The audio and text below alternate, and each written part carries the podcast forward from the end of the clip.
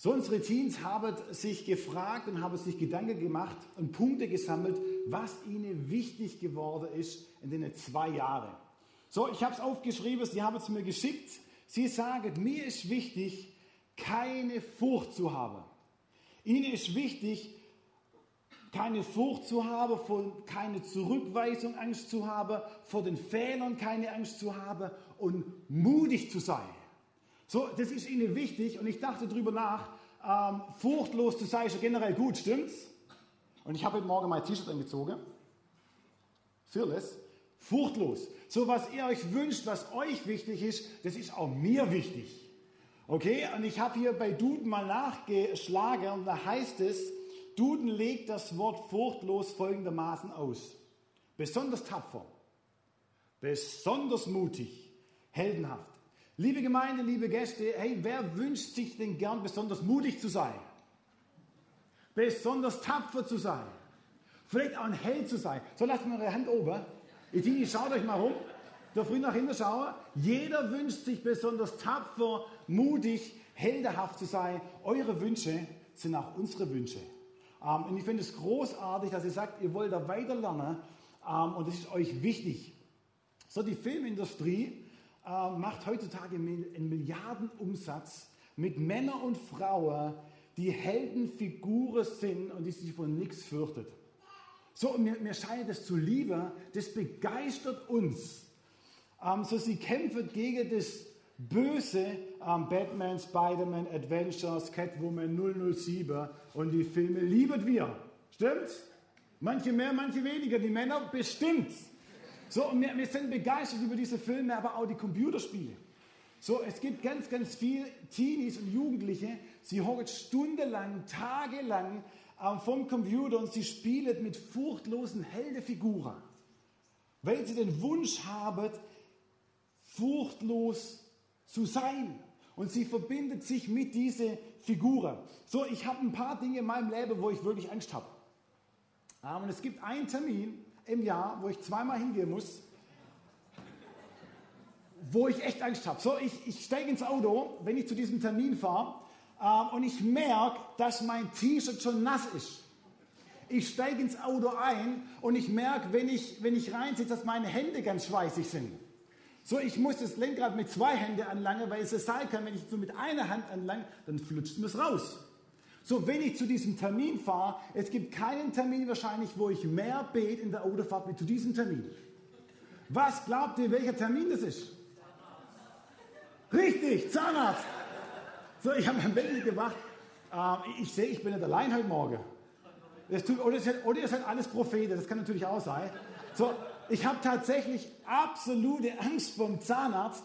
So bei meinem letzten Termin ich laufe zum Zahnarzt, ich lege mich auf den wunderschönen Sessel ähm, und ich liege so da. Und dann kommt der liebevolle Zahnarzt. Und er begrüßt mich, sagt, Stefan, schön, dass du da bist. Wie geht's dir? Und ich gucke ihn ganz ernst an und sage, ich freue mich nicht dort zu sein bei dir. Und ich habe richtig Angst. Und er guckt mich mit großen Augen an, sagt, Stefan, alles gut, das kriege ich in den Griff.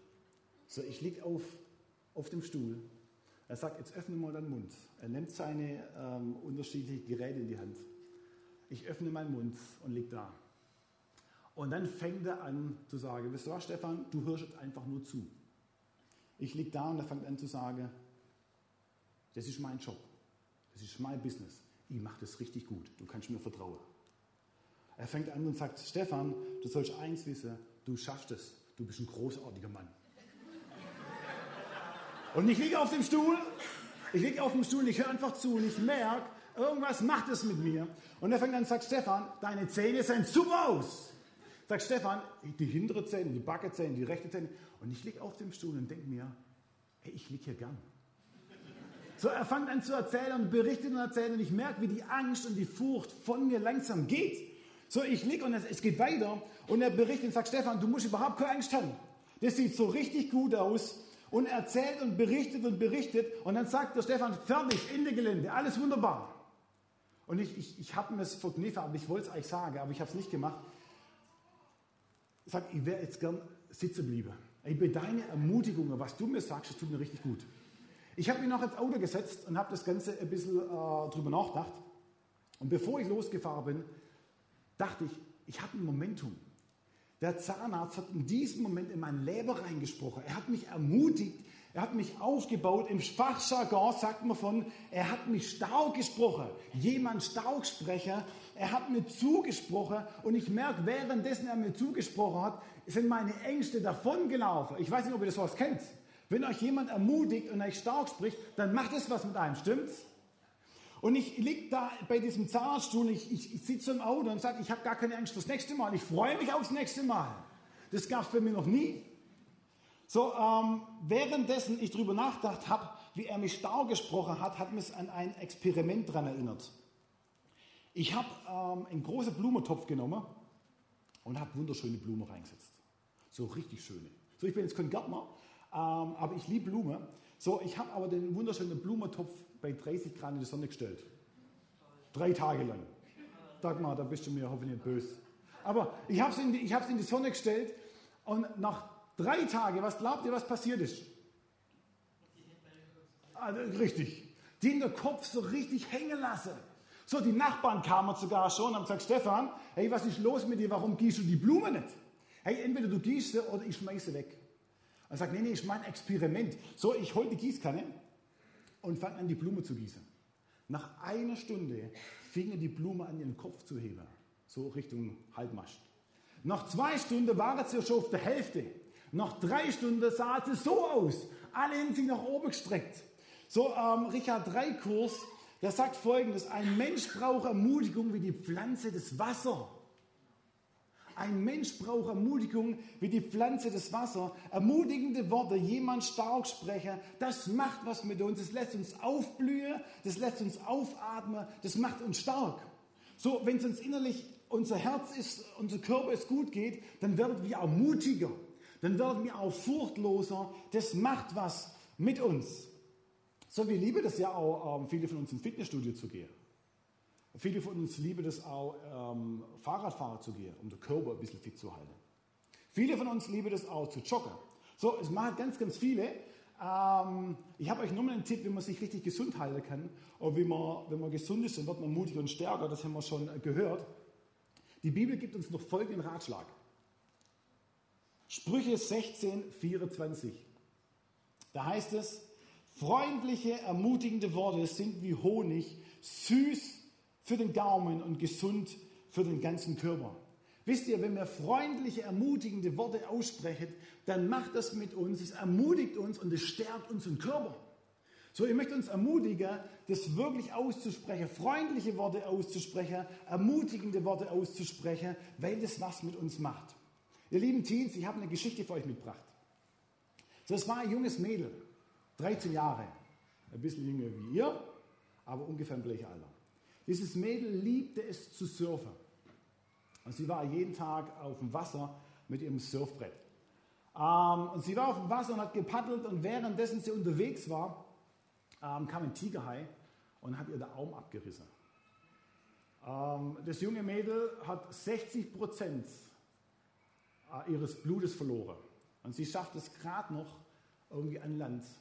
Erstaunlicherweise äh, wurde das junge Mädel schnell behandelt ähm, und es waren ganz, ganz viele ähm, Freunde um sie herum, Familie, Omas, Opas, Mama, äh, Papa und haben positiv in dieses Mädchen hineingesprochen, haben sie stark gesprochen, haben sie ermutigt. Was glaubt ihr, wo das Mädchen nach einem Monat schon wieder war? Im Wasser. So, sie, sie hat einen Tigerhai oder alles andere drumherum, hat sie natürlich schon ihr Furcht gehabt, aber ihr, ihr Umfeld hat sie so stark gesprochen, dass sie wieder ins Wasser gegangen ist. Die junge Frau wurde eine der besten Surferinnen auf der ganzen Welt. Sie war im großen Turnier dabei und hat die Weltrangliste erste geschlagen im Surfer. So, was passiert alles, wenn man jemand stark spricht, wenn man jemand ermutigt? Das lässt uns aufbrechen, vorwärts gehen und Dinge zu wagen. Stimmt's? So, ich, ich durfte 15 Jahre auf der Straße sein. Nicht als Wohnungsloser, sondern ich durfte äh, Menschen ermutigen. So, ähm, abends von 10 bis nachts um 2 jede Woche äh, war mein Herz auf die Straße zu gehen. Und erstaunlicherweise waren 80 Prozent aller Jugendliche, aller Teens bis ins hohe Alter, haben eine Aussage immer getroffen. Immer getroffen. Sagt Stefan, ich möchte sie einfach sagen, das, das zieht sich echt durch. In meinem ganzen Leben gab es ganz, ganz, ganz wenige, wo irgendwas Positives in mein Leben hineingesprochen haben. Weil viele sagen, ey, ich wurde noch nie ermutigt. Bei mir hat noch nie jemand irgendwas Positives ins Leben hineingesprochen. Ich wünsche mir das zwar, aber meine Eltern haben es nicht gemacht, mein Opa und Opa hat es auch nicht gemacht, meine Freunde sowieso nicht, aber ich wünsche mir es so gern. Das war der einzigste Grund, warum ich gesagt habe, ich möchte auf die Straße gehen, wöchentlich, und ich sage, ich möchte die Menschen ermutigen und ihnen was weitergeben, dass es jemanden gibt, wo sie liebt, bedingungslos liebt und wo sie Talente und Begabungen haben und wertvoll sind. Ihr Lieben, was, was mir immer hängen geblieben ist, sobald du Teenies und Jugendliche das aussprichst und sie ermutigst, dann fangen ihre Augen an zu strahlen. Und ich habe mich daran verliebt, deswegen sage ich, ich will wöchentlich auf die Straße. Ich war diese Woche bei der Polizei. Ähm, ich habe einen Freund von der Polizei getroffen, nebenan, und ich sage, wann können wir einen Termin machen, ähm, um die Brennpunkte in Orla kennenzulernen? Ich möchte mit euch auf die Straße gehen, um Menschen zu ermutigen, weil es jede Menge junge Leute gibt und junge Erwachsene gibt, bis ins hohe Alter, die sich danach sehnen, dass irgendjemand sie ermutigt. Glaubt ihr das? Das ist gewaltig. So, ich kenne niemand, wo sagt, ich wurde zu viel ermutigt. Kennt ihr irgendjemand? Kenne ich niemand. Aber ich kenne viele, wo sagen, ey, mir fehlt Ermutigung. Ich würde mir es wünschen. So, ich, ich möchte euch heute Morgen, ich habe drei Punkte, das ist mein erster Punkt. Ich möchte euch heute Morgen ermutigen, euch Eltern, euch Opas, die ganze Gemeinde, die Teens, die Jugendliche zu ermutigen. Was Positives in sie hineinzusprechen, ihre Begabungen zu sehen und zu sagen, hey, ihr seid großartig, weil das macht sie stärker, das macht sie mutiger und ihre Furcht, was sowieso oftmals in uns veranlagt ist, wenn wir so viele große Herausforderungen haben, wird weniger. Und ich möchte euch wirklich ermutigen, lasst unsere Jugendlichen, unsere Teens, lasst uns ermutigen und in sie hineinsprechen, weil das riesige Auswirkungen hat. Glaubt ihr das? Ja. Wollen wir das machen? So, ich möchte euch da wirklich ermutigen. 1. Thessaloniker 5, Vers 11 heißt es, macht also einander Mut und helft euch gegenseitig. So, da war damals auch eine schwierige Phase ähm, und es sagt, macht euch Mut, dass ihr die nächsten Schritte weitergehen könnt. Mein zweiter Gedanke an euch. Der zweite Gedanke, wir können mutiger sein, wenn wir die richtige Perspektive haben. Wir können mutiger sein, wenn wir die richtige Perspektive haben. So, ihr, ihr kennt das Volk Israel. Das Volk Israel ähm, wurde aus Ägypten befreit ähm, und sie dürfen über Jahrzehnte in der Wüste umherirren. Ähm, und irgendwann kommen sie an einen Punkt, wo sie ähm, vor dem Land Kanaan stehen. Und sie haben ihre Zelte aufgeschlagen und sie haben sich niedergelassen. Und dann kommen sie auf die glorreiche Idee, lass uns zwölf Kundschafter aussenden. Um dieses neue Land Kanaan, wo Milch und Honig fließt, heißt so viel wie, es ist jede Menge Wasser da, es ist fruchtbar, ähm, um dieses Land wirklich auszukundschaften, ob das wirklich stimmt. So, sie schicken tatsächlich zwölf Kundschafter los und sie gehen in das neue Land. So, die Kundschafter, wo sie losgeschickt haben, waren nicht irgendwelche Kundschafter. Das waren Stammesführer, das waren mutige Leute. Zu damaliger Zeit wurdest du nicht einfach so ausgesucht, sondern es waren mutige Leute, wo man bewusst erwählt hat, zu sagen, hey, die haben was vorzuweisen. Die sind mutig. Und diese zwölf Kundschafter wird ausgesandt ins neue Land. Ausgesandt zu schauen, wie viele Leute wohnen dort. Sind sie groß, sind sie stark, wie groß sind die Befestigungen, wie fruchtbar ist das Land. Und dann kommen diese Kundschafter nach 40 Tagen wieder zurück. Mit jede Menge äh, Gepäck. So mit große Traube, mit Feige, mit Datteln, mit alles, was es so gibt. Und sie marschieren rein in das Volk, wo damals ca. 1 Million, 1,5 Millionen Leute waren. Und sie marschieren rein und die Leute sind begeistert, weil sie sehen, dass dieses Land tatsächlich fruchtbar ist. Und dann fangen diese Kundschafter an zu erzählen, zu sagen, dieses Land ist so fruchtbar. Hey, so viele leckere Trauben. Herrlich. Hey, das ist wirklich, wo Milch und Honig überfließt, das ist das Land. Und das Volk fängt schon an zu trommeln, es fängt schon an zu feiern. Und dann geht's los. Dann fängt ein Kundschafter an zu erzählen, hey, aber die Leute sind ganz schön viele dort. Das schaffen wir nie. Hey, die sind echt viele. Und man merkt langsam die Stimmung. Gibt der zweite Kundschafter sagt, die Leute sind viele, aber nicht nur viele, sondern sie sind auch stark. Und du merkst, die Stimmung fängt an zu brodeln und nicht mehr ganz so viel happy clappy. Und der dritte Kundschafter fängt auch, legt sich auch noch drauf und sagt, Mensch, es sind nicht nur viele, sie sind nicht nur stark, sondern sie sind auch gut bewaffnet, was wir nicht sind. Und du merkst, die Stimmung fängt, an zu kippen. Es ist nicht mehr so positiv. Dann kommt der vierte Kundschafter. und Sagt, es sind nicht nur viele, die sind nicht nur stark, sind nicht nur gut bewaffnet, sondern die Mauern sind auch riesengroß, hoch und breit. Das schaffen wir nie. Und du merkst, die, die Leute, das ganze Volk wird so richtig unruhig ähm, und sie zerreißen schon ihre Hände und sie wollen wieder zurück nach Ägypten in die Sklaverei. Ich sage, wären wir bloß in Ägypten geblieben. Der nächste Kundschafter kommt und sagt, wir sind nicht nur Sie sind nicht nur viele, sie sind nicht, nicht, nur stark, nicht nur gut bewaffnet, nicht nur große Maurer, sondern sie sind auch riesig. Wir sind wie kleine Heuschrecke dagegen. Und die Stimmung kippt komplett. Nichts mehr mit los, mit Tanze, Ermutigung, schön im Land. Nee, die Stimmung kippt komplett. Mose 5, 1, 28 heißt es folgendermaßen. Worauf lassen wir uns da ein? Unsere Kundschafter haben uns allen Mut genommen.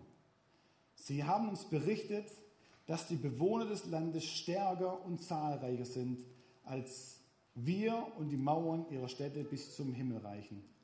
Und was sie erst von den Anakitern erzählt haben, das waren die Riesen. So, so wie wir vorher gehört haben, Ermutigung macht Mut, macht auch Entmutigung mutlos. So, sie standen da, sie wollten nur noch zurück und sie hatten nur noch die Riesen gesehen und die Herausforderungen und mehr nicht. Und das Volk war verzweifelt und es ging in keinster Weise mehr vorwärts. Und was mich hier in dieser Geschichte begeistert, es gab zwei Männer, die haben das Gleiche gesehen. Die haben das fruchtbare Land gesehen, die haben die Riese gesehen, die haben die hohe Mauer gesehen. Das dumpfe Gleiche, aber die haben komplett anders reagiert. Wer waren diese zwei Männer?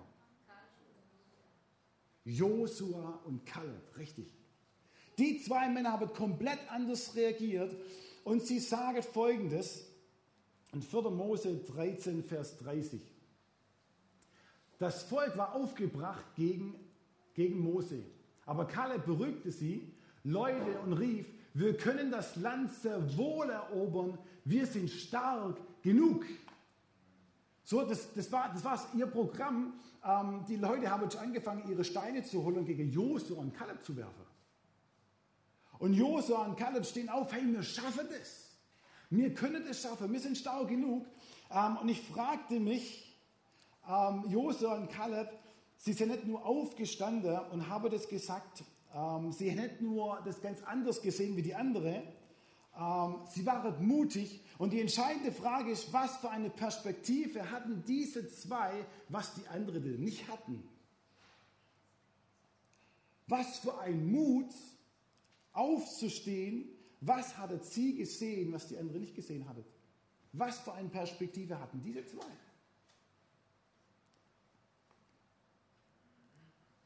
Was hatten diese zwei, was die anderen nicht hatten?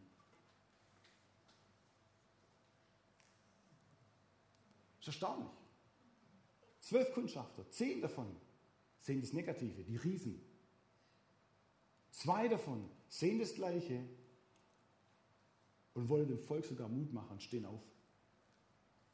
Wisst ihr, die entscheidende Komponente, das heißt es in 5. Mose 1, 29, heißt es folgendermaßen was, die, was der absolute Unterschied war. Ich sprach euch Mut zu und sagte, habt doch keine Angst vor ihnen. Der Herr, euer Gott, wird vor euch herziehen und für euch kämpfen. Wisst ihr, was der entscheidende Unterschied war?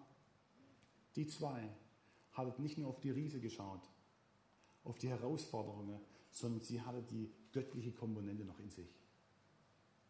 Sie hatte eine Perspektive gehabt, wo sie auf Gott geschaut haben. Ihr lieben Teams, es gibt Momente und Herausforderungen in eurem Leben. Wahrscheinlich jede Menge. Entscheidend ist, auf wen schaue ich.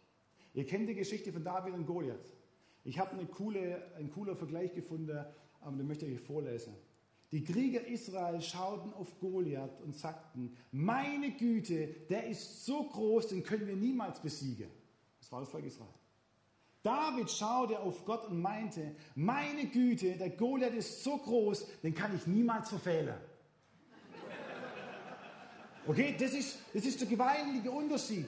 Entscheidend ist, auf wen schaue ich? Erst auf die Riese oder schaue ich auf Gott?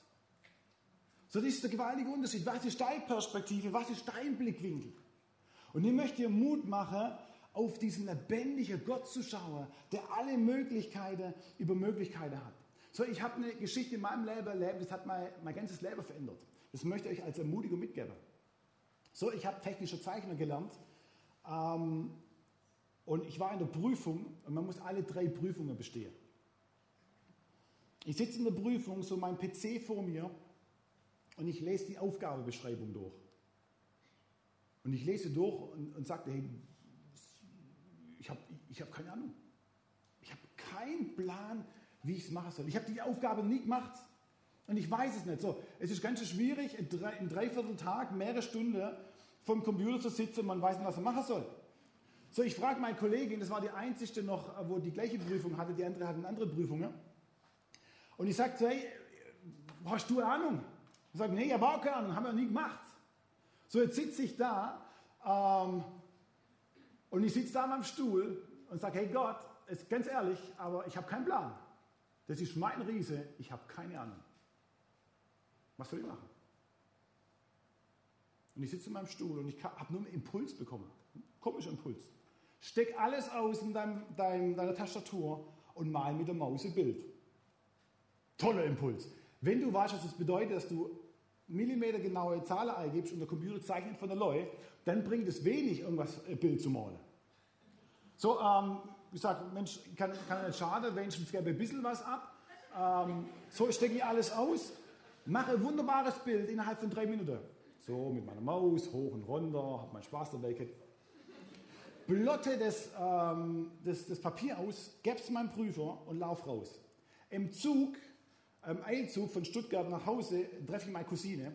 Und sie fragt, und wie war's? Und meine Cousine, äh, und ich sage zu meiner Cousine, du, ich bin durchkagelt. Muss alle drei Prüfungen bestehen, bin durchkagelt.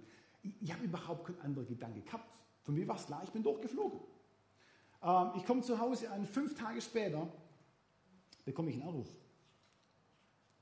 Ähm, ruft, ruft eine Frau an und sagt, Hallo Herr Friedrich,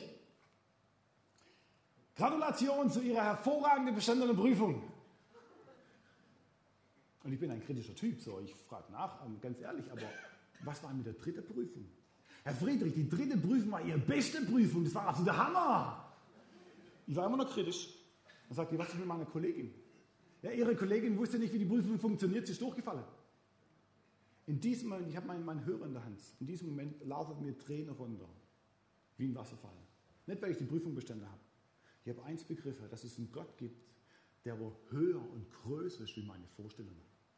Ich habe begriffen, es gibt jemand, der alle Möglichkeiten der Möglichkeiten der Möglichkeiten. Ab diesem Zeitpunkt ähm, habe ich meine Prüfung, meinen mein, mein Technikerbrief gekriegt ähm, und habe mich auf Studium angemeldet, Theologiestudium in Stuttgart und habe Theologie studiert. Ihr Lieben, ich habe das nie mehr vergessen. Aber ich habe eins verstanden, es gibt einen Gott, der hat Möglichkeiten über Möglichkeiten. Und ich möchte euch Mut machen, wenn es Friese in unserem Leben gibt, die gibt es. Wenn sie alle schon erlebt, manche mehr, manche weniger, manche größer, manche kleiner. Aber es gibt einen Gott, der steht da drüber und hat die Kraft und die Möglichkeit in eurem Leben, was Großes zu bewirken. Vergesst es nie. Riese sind cool, aber Gott ist noch größer noch cooler. Stimmt's? Ja. Amen. So, der dritte Aspekt, ähm, wo ich mitgeben möchte.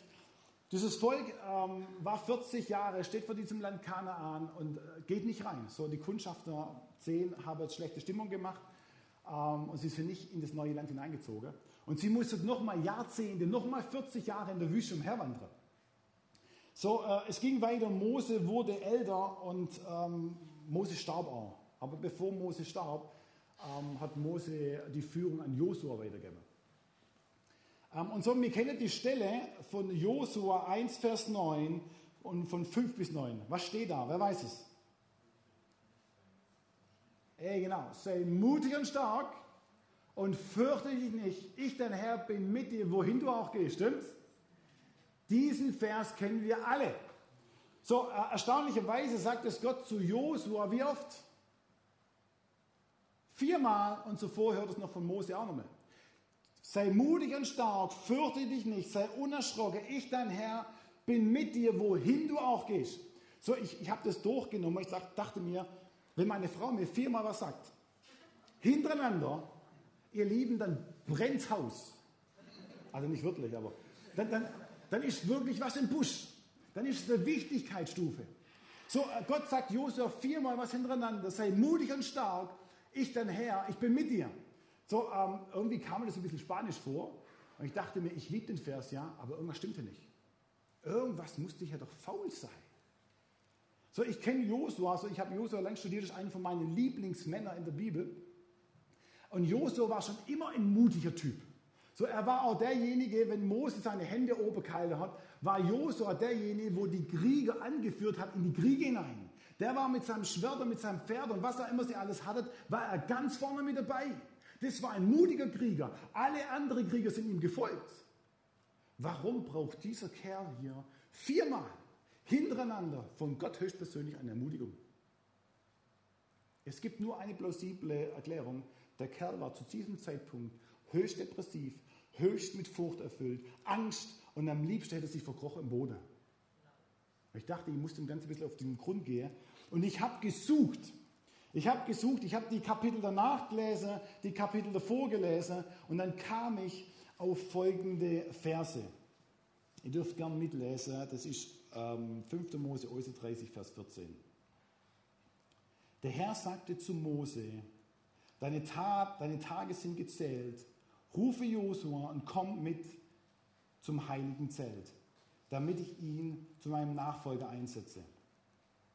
Als Mose und Josua in die Nähe des Zeltes kamen, erschien der Herr in der Wolkensäule über dem Eingang des Zeltes. Er sagte zu Mose, so Josua ist hier Beisitzer. Gott spricht hier zu Mose. Du wirst nun bald sterben und nach deinem Tod wird sich dieses Volk mir untreu werden und sich von mir abwenden. Sie werden den Bund, den ich mit ihnen geschlossen habe, brechen und sich mit den Göttern des Landes einlassen, in das sie kommen. Deshalb werde ich zornig auf sie sein. Ich werde mich von ihnen abkehren und ihnen nicht mehr helfen. Dann werden sie dahinschwinden, viel Not und großes Unglück werden über sie kommen. Sie werden dann zueinander sagen, das alles müssen wir leiden, weil unser Gott nicht mehr in unserer Mitte ist. Ich aber werde mich völlig von ihnen abkehren und zur Strafe dafür, dass sie mir ungehorsam waren und sie andere Götter zugewandt haben. Josua war Beisitzer. Und er hört, dass sich der lebendige große Gott abkehren wird, wenn er die Führung hat. Ihr Lieben, das sind alles andere als positive Zusage. Der Kerl, wo das gehört hat, ich kann mir gut vorstellen, der wollte so schnell wie möglich weg. Der hätte sich wahrscheinlich das nächste Pferd ausgelegt und sagt, ich will, ich will nur noch raus. Ey, das geht gar nicht. Gott, ich bin Beisitzer. Gott, hörst du mich? Ich bin Beisitzer. Ich kriege das alles mit. Und der war mit Angst und Furcht gepackt. Alles, was kommt in der Zukunft, wo er das Volk führen und leiten soll, sagt Gott, hier, ihr, euch wird Unglück treffen.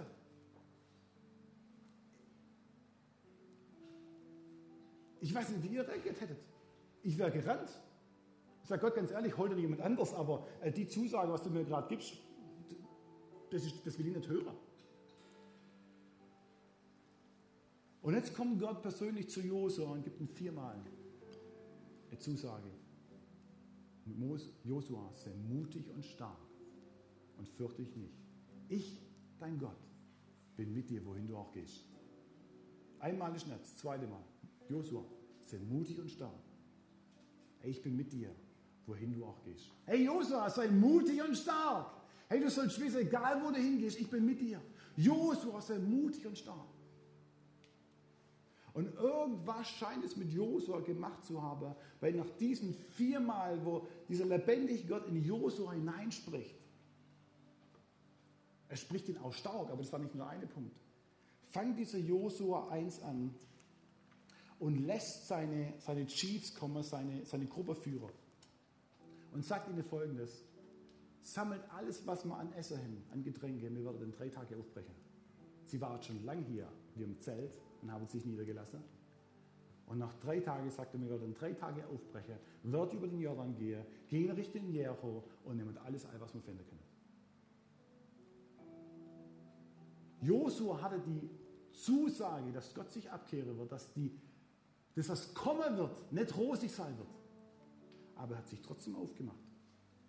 Ist trotzdem mutig geworden und furchtlos. Warum? Warum? Wisst ihr, es gibt Situationen in unserem Leben, wo die Voraussichten in unserem Leben nicht positiv sind. Wo wir es wissen. Vielleicht gehst du am Montag ins Geschäft und weißt ganz genau, hey, mein Chef will mit mir sprechen. Hey, irgendwie, es wird nicht so positiv. Vielleicht bist du gesundheitlich angeschlagen, weil hey, die Ärzte sagen, ähm, es sieht nicht ganz so rosig aus. Vielleicht weißt du in deiner Familie, irgendwie geht es drunter und drüber, aber es fühlt sich nicht so gut an. Bei Josua war es genauso, die, die Zukunft sieht nicht so rosig aus. Aber was war das Geheimnis von Josua? Er hat eins verstanden und es ist wichtig. Der Herr, mein Gott, ist mit mir, wohin ich auch gehe. Wenn du am Montag ins Geschäft gehst und vielleicht sieht es nicht so rosig aus, sollst du wissen, der Herr, dein Gott, ist mit dir, wohin du auch gehst. Er ist mit dir dabei, in deinem Betrieb. Er klingt sich nicht aus, sondern auch bei dir mit dem Büro, er ist bei dir mit auf dem Bau, er ist mit da drin. Wenn du zu Hause liegst und du bist vielleicht krank, du hast bestimmte ähm, schwere Situationen in deinem Leben, Gott klingt sich nicht aus, wenn du hier rausläufst, sondern er klingt sich dann erst an. Er ist bei dir, er ist mit da drin. Ihr lieben Teens, wenn die Riesen da sind, auf Gott zu schauen, wenn ihr schwierige Herausforderungen habt, wo manchmal Dinge nicht so gut aussehen, eins zu wissen, der lebendige Gott, wo euch liebt, wo euch geschaffen hat, ist immer mit euch. Egal wo ihr seid. Er geht mit euch durch das finstere Tal, aber entscheidend ist, er geht mit euch durch. Wir bleiben nicht stehen, sondern er geht mit euch durch. Er ist mit dabei. So, ich, ich, ich möchte euch Matthäus 28, Vers 20 ganz bewusst vorlesen. Und siehe, ich bin mit euch alle Tage. Alle Tage. Ich habe viele Verse, aber ich lasse ein paar aus. Ähm, Matthäus 1, Vers 23 heißt es, siehe, die Jungfrau wird schwanger sein und, seinen, und einen Sohn gebären. Und sie werden seinen Namen Emmanuel nennen. Was übersetzt heißt so viel wie Gott stehe uns bei, Gott ist mit uns, Gott mit dir, Jesus mit dir. Und ich möchte euch Mut machen, egal wo wir sind, egal wo wir hingehen, Jesus ist mit dabei. Drei Dinge, um dass unsere Furcht weniger wird, dass wir mutiger werden, ist uns gegenseitig zu ermutigen. Ist es gut? Mut zuzusprechen. Der zweite Punkt, wenn Riesen da sind, Herausforderungen, auf Gott zu schauen, dem alle Dinge möglich sind. Der dritte Punkt, wenn es wirklich die, die Voraussichten nicht ganz so positiv für uns erscheint, zu wissen, es gibt jemand, der geht mit uns in die Herausforderungen hinein und er steht uns bei. Ist das eine gute Botschaft? Lass uns gemeinsam aufstehen. Ähm, ich möchte noch für und mit uns beten. Römer 8, äußer 30 heißt es, wenn Gott mit uns ist und für uns ist, wer kann gegen uns sein? Wer kann gegen uns sein? Gott, danke für, für den Morgen. Danke für unsere Teams. Gott, danke, dass du ein Gott bist, wo uns liebt, auch uns beisteht und die Möglichkeit, alle Möglichkeiten hat. Und Gott, ich bitte dich für uns heute Morgen, dass wir, wenn wir Riesen in unserem Leben haben, wenn wir Herausforderungen haben, du kennst uns alle, dass wir den Blick lernen dürfen, auf dich zu schauen. Nicht auf den Goliath, sondern auf dich zu schauen und sagen, hey, das Problem ist riesig, aber Gott, du bist größer. Und Gott, ich, ich bitte dich, dass wenn die Voraussichten auch heute Morgen nicht ganz positiv in unserem Leben vielleicht sind, wenn unsere Stimmung nicht mega gut ist, Gott, dass wir wissen dürfen, so wie Josua, es gibt jemanden, der geht mit mir. Es hat Josua Mut gemacht, aufzustehen, nach vorne zu gehen und Jericho mit einzunehmen, über den Jordan zu gehen, ein Wunder nach dem anderen zu erleben, mit der Zusage, weil er wusste, Gott, du bist mit dabei. Und ich bitte dich, dass du das in uns hineinlegst heute Morgen, dass wir wissen dürfen, egal wo wir hingehen, du bist mit dabei in deinem lebendigen Namen. Stärk du uns, bau du uns auf und lass uns es erleben, dass unsere Furcht umgewandelt wird in Mut in deinem Namen, Jesus. Amen.